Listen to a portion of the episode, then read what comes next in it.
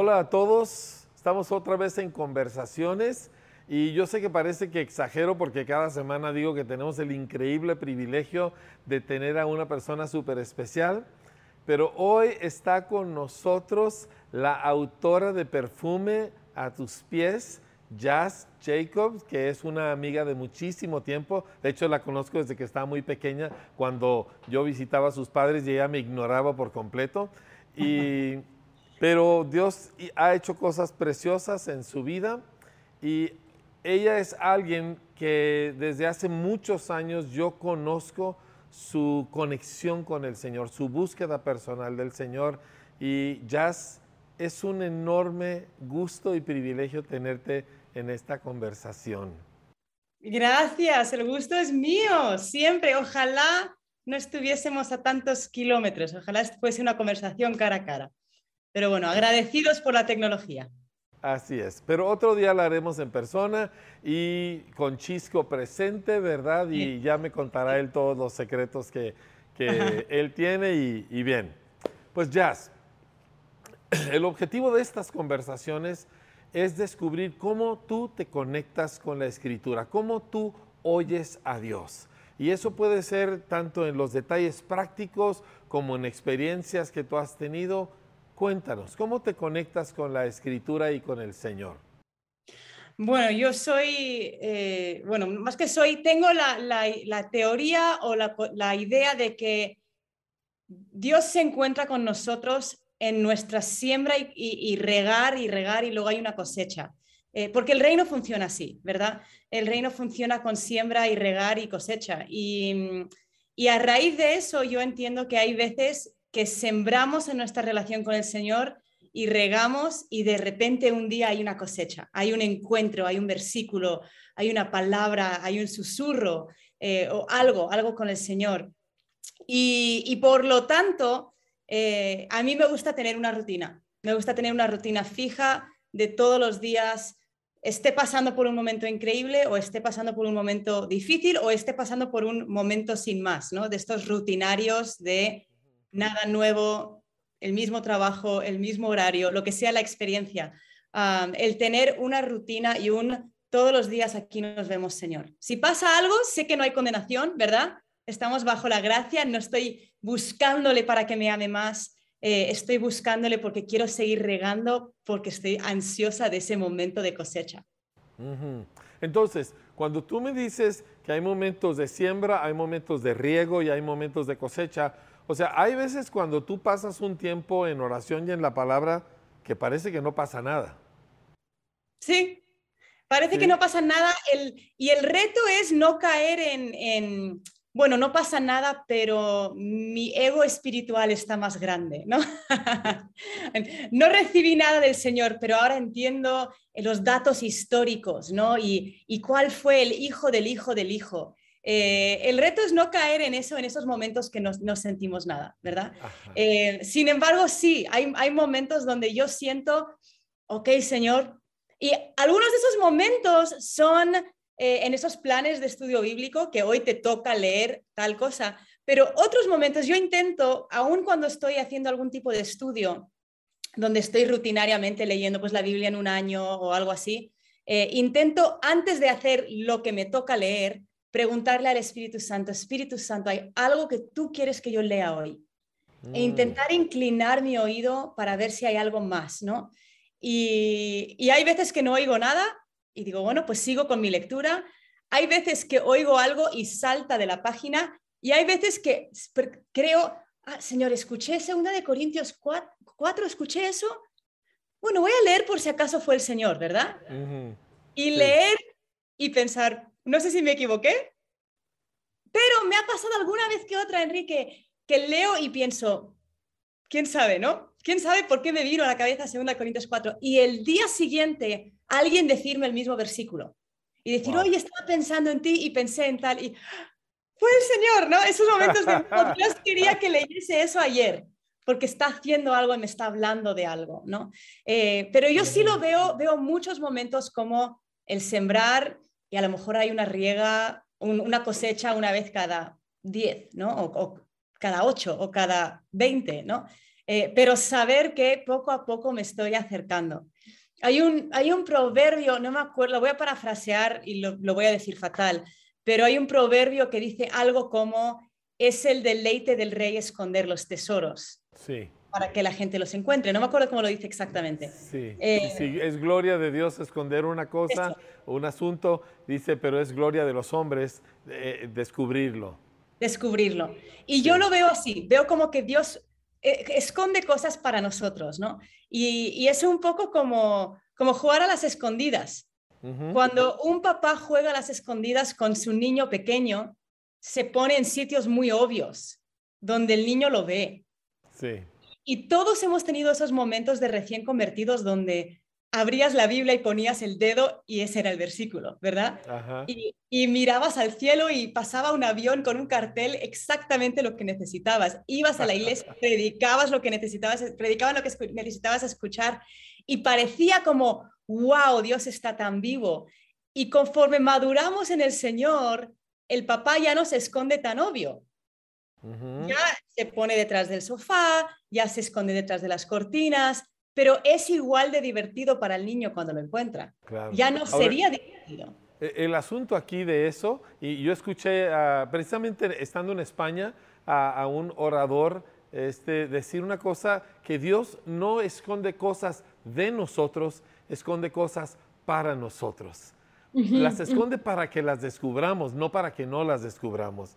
Y en, ese, en ese esfuerzo de buscar, que uno a veces este, tiene ese día o dos donde no parece que pasa nada, pero en ese esfuerzo de buscar, cuando lo descubres, cuando lo encuentras, se hace muchísimo más ah, increíble la experiencia.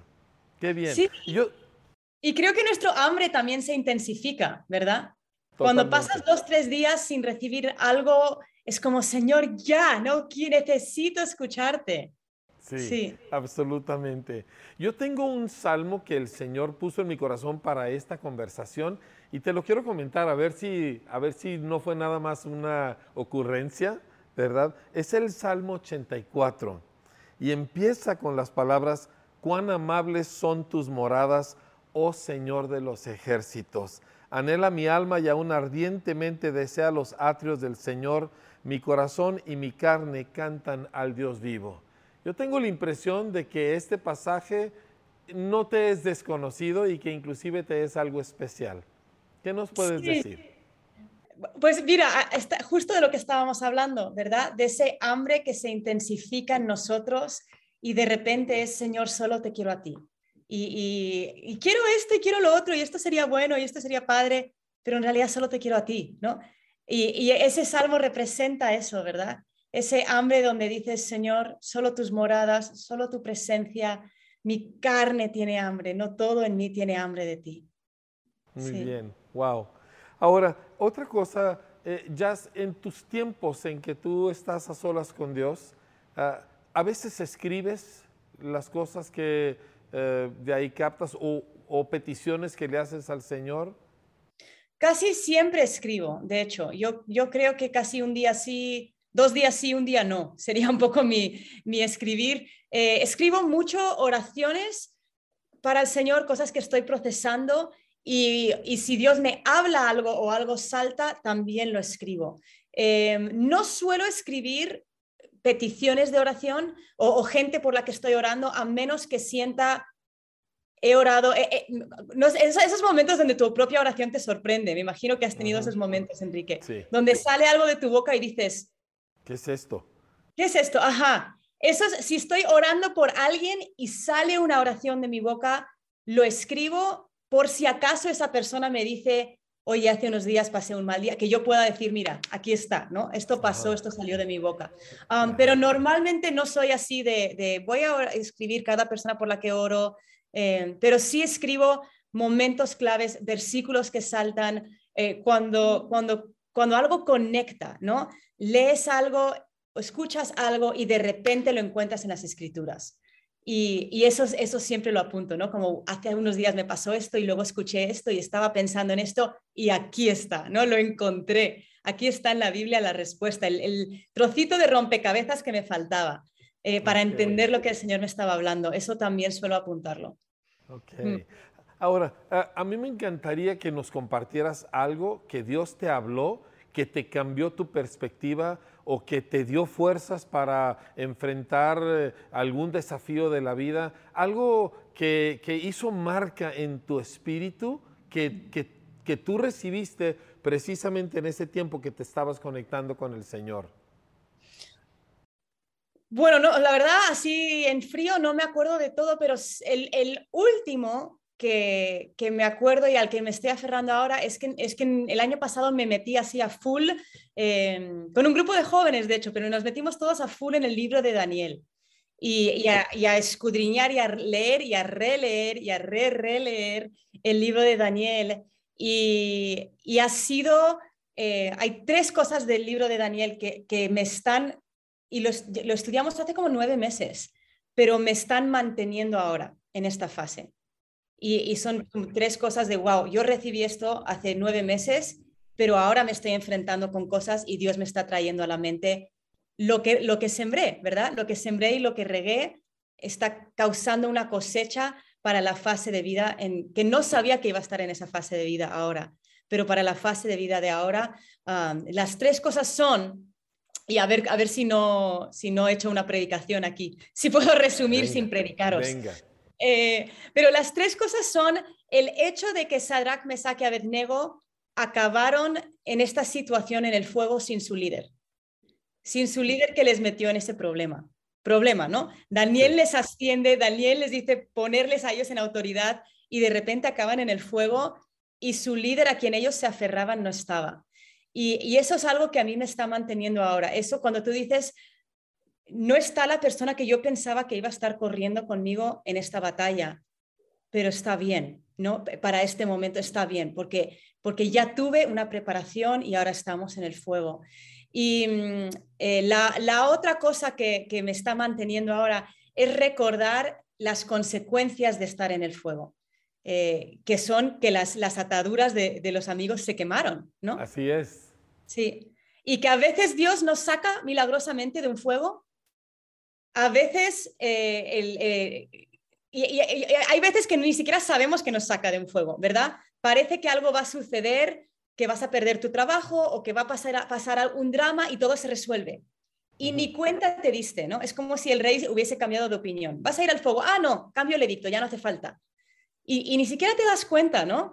Y otras veces el fuego acaba contigo, pero otras veces el fuego es usado para algo tan glorioso y es en el fuego donde ves la mano de Dios. o sea, yo, yo, estoy segura que Sadrach, Mesach y Abednego no hubiesen cambiado ese fuego por nada del mundo. Estaba el ángel del Señor, que, que normalmente cuando la, la, palabra dice ángel del Señor se refiere a Jesús. Así es. Estaba Jesús en el fuego con ellos. Y prefiero estar en el fuego con Jesús que estar en el sofá de mi casa. Ahora hay mucha gente que quisiera encontrarse con Jesús en la playa en Cancún, pero, pero normalmente a Jesús lo encuentras en el horno de fuego. Lo encuentras en el, en el, en el huracán de la playa de Cancún.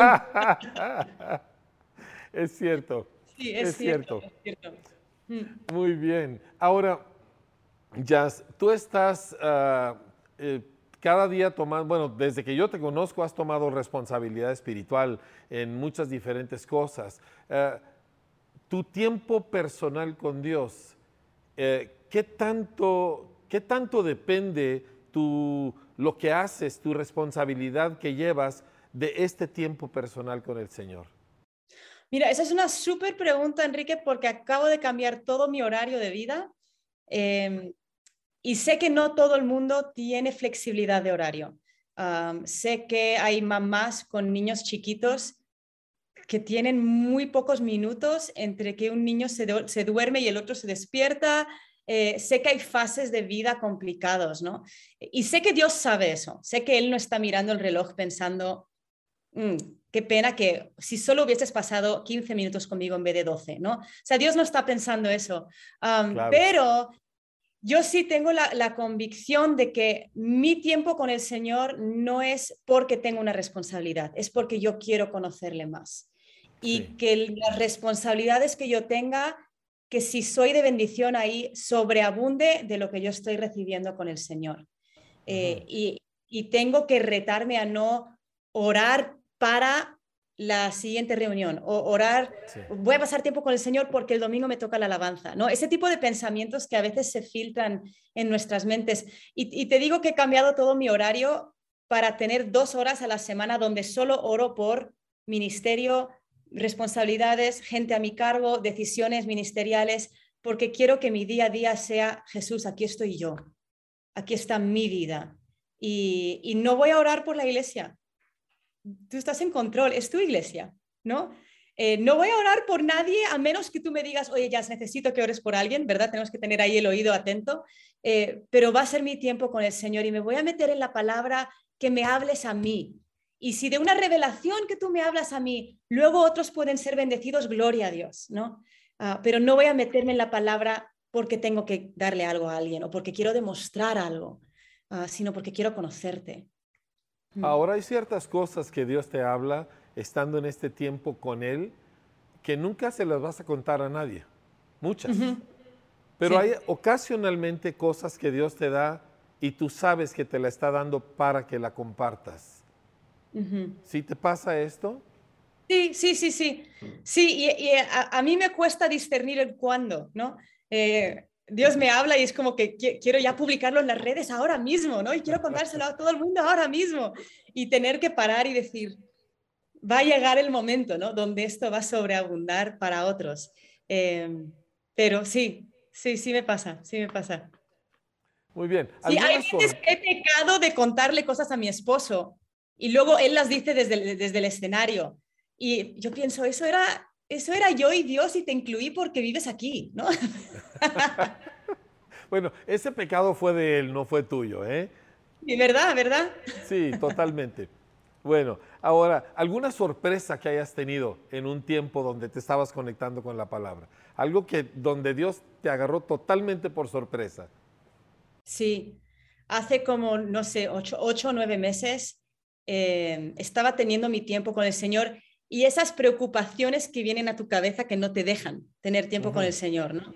Y había escuchado una historia hace unos años y me vino a la cabeza la historia de un señor que tuvo una visión de que él estaba ante el trono y cuando se miraba, él tenía como un traje de limpiador, como de estos, en España lo llaman un mono, no sé cómo lo llaman en México. Uno de estos, eh, sí, de estos trajes que van hasta arriba, que es un traje único para limpiar. Un overall se le llama aquí. Ah, ok, ok, un overall. Y él miraba abajo y sentía, no puedo estar en la presencia con mi cubo, mi cubeta de limpieza y mi fregona y mi escoba. Y, mi, y entonces él salía y lo dejaba fuera y volvía a entrar y, y, llegaba al trono y miraba y otra vez lo tenía, ¿no?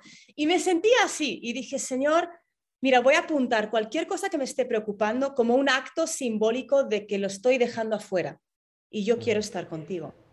Y apunté varias personas que me preocupaban, había varias personas en mi corazón que, me, que estaba, estaba preocupada por ellos, ¿no?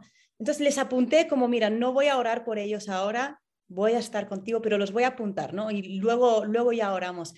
Terminé de apuntar y de repente la presencia de Dios llenó la habitación y nunca me ha pasado, nunca me ha pasado eso. Me ha pasado de sentir la presencia, pero no me ha pasado de saber yo estoy aquí y Jesús está aquí. O sea, sabía dónde estaba sentado en el cuarto. Y me, y me empezó, me trajo convicción, me dijo, Jazz, este área de tu vida no está bien, estás en pecado aquí. Y obviamente me puse a llorar, dije, Señor, perdóname, ni lo había visto, perdóname, perdóname, era una actitud de mi corazón. Y, cuando terminó de, de, traer eso a mi, a, mi, a mi cabeza, a mi corazón, me dijo, oye, por cierto, esa persona que apuntaste en el cuaderno, cuando terminemos, llámales y diles tal, tal, tal. Me dijo exactamente qué decirles y lo apunté. Y luego me dijo, ¿te acuerdas del Salmo 23? Que dice que aderezco mesa en presencia de, tus angustiadores. Has estado mirando a los angustiadores y no has mirado la mesa. Y empieza a venir a mi cabeza cosa tras cosa que ha sido difícil y cómo Él lo ha usado para bien. Y, había sido un año muy difícil, muy difícil de muchas cosas inesperadas, eh, desilusiones personales, oraciones no contestadas, eh, fallos personales que repercutieron sobre otros y, y, me empezó a enseñar toda la mesa y terminó y dijo, oye, y fulanito que también escribiste en tu cuaderno, luego le dices que, pues está teniendo problemas, pero ¿por qué no me está incluyendo? Dile que me incluya. Y fueron como media hora de conversación y yo le preguntaba y me contestaba. Me, me trajo a la cabeza tres pasajes diferentes. Uno de estos fue el Salmo 23 y de repente se fue. Y fue, de verdad, Enrique, una de las cosas más asombrosas que he vivido. Wow, wow, qué privilegio. sí, qué privilegio, pero fue una cosecha, fue un día de cosecha. Fue decir, wow, Señor, yo no soy digna de que vengas y me hables de esta manera y de que me enseñes y que me cambies de actitud, porque yo estaba, estaba luchando con tristeza y con desilusión y de repente vi la mesa. Dije, wow, aquí está la mesa en presencia de mis angustiadores ya los angustiadores no son importantes cuando ves la mesa, ¿no? Y cuando sabes que Cristo está contigo en la mesa, pues ¿qué más da a los angustiadores, ¿no? Y, fue un cambio de actitud así como de, de, golpe. Ah, y eso sí, para, para mí ha sido uno de los días más ah, increíbles. Si me preguntas el mejor día del 2021, ese fue. Ese fue el mejor día del 2021. Ah, pero fue hay muchas personas, hay muchas personas que piensan o que se les mete en la cabeza de que todos sus tiempos deben de ser así. Y hay, personas que inclusive fingen, ¿verdad? Que dicen, no, es que Dios me dijo y Dios me dijo y Dios me dijo. Y, me encanta que tú nos compartas que realmente es una rareza, es un momento muy especial. Y sin embargo, eh, te abarca, te, te, te sostiene, te, te inspira para muchísimo tiempo. Sí, sigo, sigo comiendo de eso hoy me pasa algo y pienso, ¿dónde está la mesa? ¿No? ¿Dónde está la mesa? Porque estoy viendo el angustiador y hay una mesa enderezada delante mía. Y, y yo, y, desde entonces, que fue como hace nueve meses, no he vuelto a vivir nada igual, la verdad. Ha habido, ha habido, como te cuento, por ejemplo, el estudio de Daniel. Hicimos un estudio de Daniel y me estoy aferrando a cosas que estudié sí. en, en esta época pero no ha sido baja un ángel y me dice, ya, aférrate a lo que estudiaste hace nueve meses simplemente está siendo un caminar de fe y de, de, declarar, Señor, esto está aquí, entonces yo lo voy a tomar para esta situación en la que estoy. Pero sí, sí, son, sí son, son rarezas. También yo creo que nos muy mal acostumbramos a eventos. Y la realidad es que a Dios le gusta venir cuando hay mucha gente adorando. Le gusta. ¿Sí? No, Él habita en las alabanzas de su pueblo. Entonces nos acostumbramos a sentir eso y cuando no lo sentimos a solas en nuestra casa automáticamente, muchos se frustran y luego el día siguiente no te apetece eh, o, ya hay otras cosas más importantes y vivimos de reunión en reunión sin darnos cuenta que, no se trata de eso, ¿no? Sí, ahora hay cosas que se pueden hacer cuando estamos todos juntos que son maravillosas, o sea, eh, celebrar al Señor en medio de la multitud de, de discípulos, wow. Pero hay cosas que no se pueden hacer ahí, que solo se pueden hacer cuando estás en privado con el Señor. Y tú mencionaste una. Tú mencionaste que el Señor te llamó la atención y empezaste a llorar. Ahora, yo me acuerdo de las palabras del gran predicador Charles Spurgeon, que dijo, los momentos más felices de mi vida han sido llorando por mis pecados al pie de la cruz. Y lo que tú me acabas de describir, esa es la misma sensación que me da.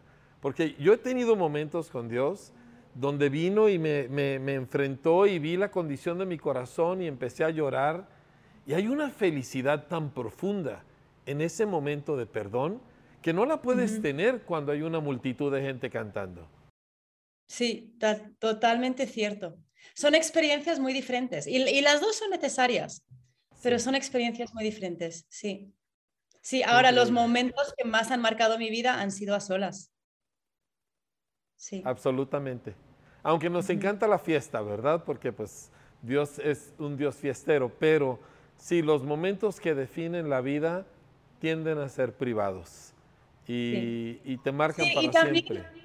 Yo escuché algo que a mí me, me retó personalmente eh, y fue que alguien dijo, es muy fácil ir a una boda, a un cumpleaños donde hay muchas personas y te pones a hablar con un amigo que te encontraste en la puerta y luego hablas con otro y luego y cuando ya miraste la hora ni siquiera llegaste a saludar al cumpleañero y vas y le saludas pero ya por, por educación porque ya te vas a ir.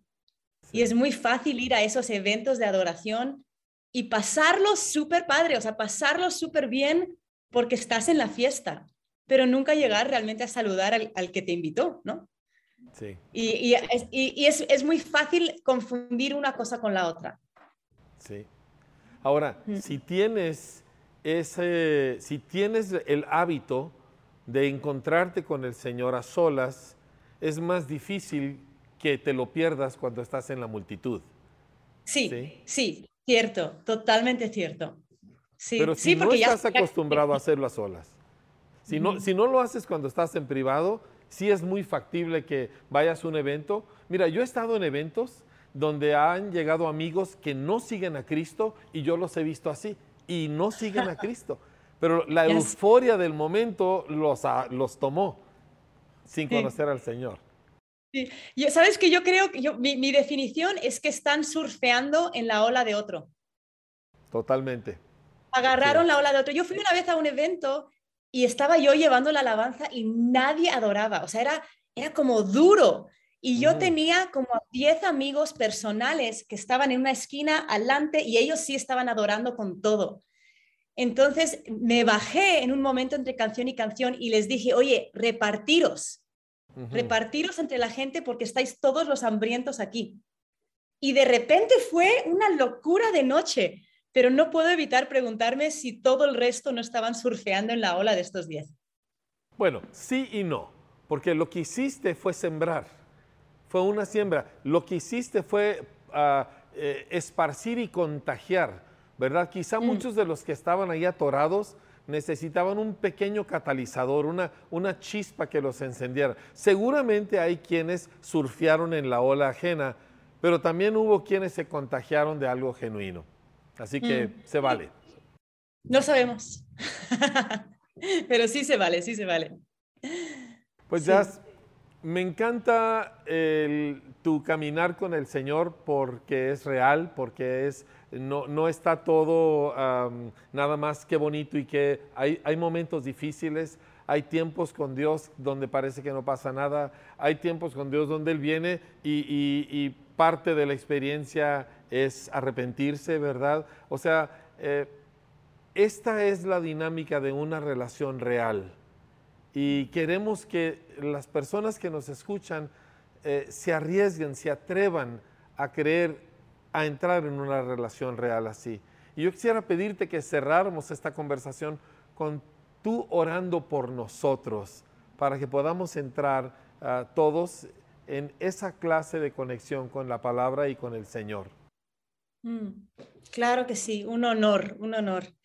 Padre, yo te doy gracias por este tiempo de conversación y más allá de eso, gracias por una amistad con personas que, tienen un hambre por ti y que su hambre es contagiable y, su pasión por ti eh, se ha mantenido a lo largo de, de tormenta y de lluvia y de sol. Y Padre, yo te pido por una generación hambrienta, que tú levantes una generación hambrienta, Señor. Una generación eh, que entiende que sembramos y regamos para cosechar eh, en medio de, una generación que realmente se le ha dado todo bastante rápido en comparación con, otras generaciones, Señor, que nos des esa tenacidad para no solamente ser amantes que se mueven por las emociones, sino también poder ser soldados que saben plantarse cuando no sienten nada. Que podamos ser esos amantes y soldados, Padre, eh, al mismo tiempo. Ah, porque tú eres digno, tú eres digno, Señor, de hijos apasionados. Tú eres digno de una generación que arde. Entonces yo te pido que tú derrames esa pasión y ese fuego y esa hambre a cualquier persona que vea esto, Señor, y que, y que de una pequeña conversación veamos cientos y cientos de personas ardiendo por ti. En el nombre de Jesús. En el nombre de Jesús. Amén. Amén. Amén. Lo creo, me pongo de acuerdo totalmente contigo al respecto y creo que lo vamos a ver yo quiero animar a todos. Este programita se llama Conversaciones, pero lo que más anhelo, lo que más queremos es que tú tengas esta conversación con el Señor todos los días de tu vida. Y a veces va a ser extraordinaria. Así que te animamos y nos vemos aquí en nuestra siguiente conversación. Jazz, ¿qué puedo decirte? Te extrañamos tenemos un anhelo enorme de ir a España y de sentarnos a platicar todo lo que hemos vivido en estos años y comer unas buenas tapas. Este, la, verdad es que extraño a mis amigos al otro lado del charco y la, distancia no nos ha caído bien. El aislamiento nos ha pegado. pero nos ha hecho apreciar más a la gente que queremos. Sí, cierto, muy cierto. Pues nos veremos pronto, quién sabe cuándo, pero pronto. Así es, así es. Ya, muchas gracias. Disculpa lo intempestivo de nuestra organización, pero hombre, ¿qué le vas a hacer? Sí, tenemos sangre española, ¿verdad? Que Dios te bendiga. Salúdame a Chisco este, y a toda tu gente por allá. Dile que los extrañamos mucho y efectivamente nos veremos pronto.